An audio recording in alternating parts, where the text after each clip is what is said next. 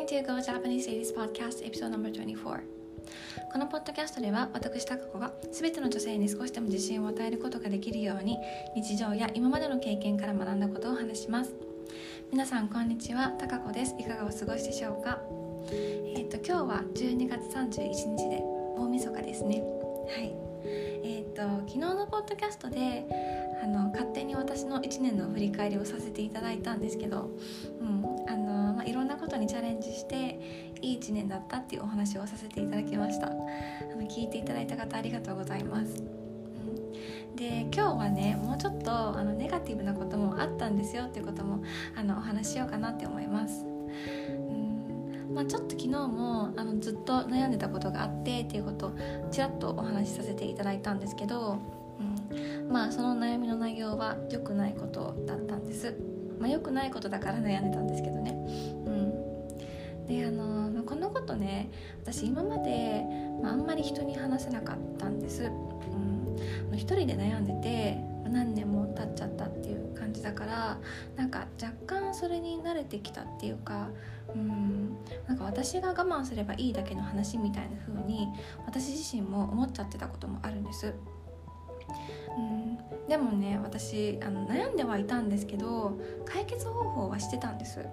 そう。あのそれは私がある人に今の状況が嫌で、まあ、この状況を終わらせたいっていうことを伝えることなんですけど、うん。まあ、それがね私は怖くてできなかったんです。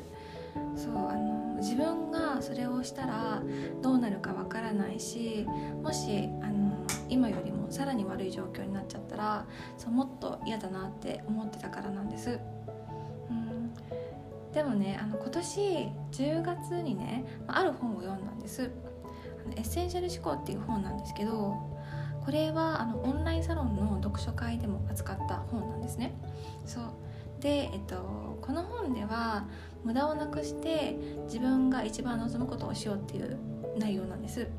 まあ、今かなり簡単に言っちゃったんですけどもっと深い内容が書かれてる本なんですけどね。うん、で、あのー、そう私の状況はこれは私が一番の望んでる状況じゃないしもう悩んでること自体無駄って思ったんです。うん、あの悩んでる時間も無駄ってそうそれに気づいて私その人に言おうって思ったんです。うん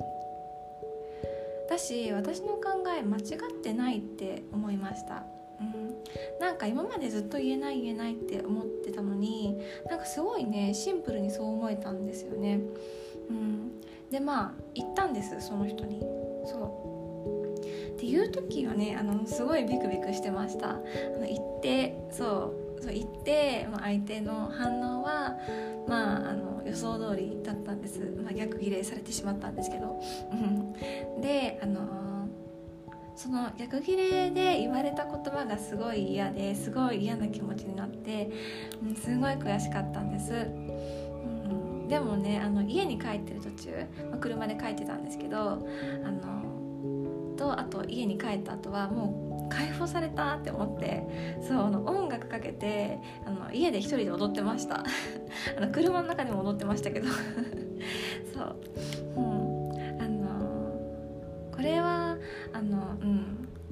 今の話あの詳しくは話さなかったんですけどあの私の人生でネガティブなことだったんです、うん、でもねあの私が経験したようなことで悩んでる方がいたら、まあ、少しその方の気持ちを分かってあげることができるって思ってます。あの、うん、状況はもちろん全く一緒ではないと思うので全部を分かってあげることができるかは、うん、分かんないですけどでも少しならあの分かってあげれるかもしれないって思ってます、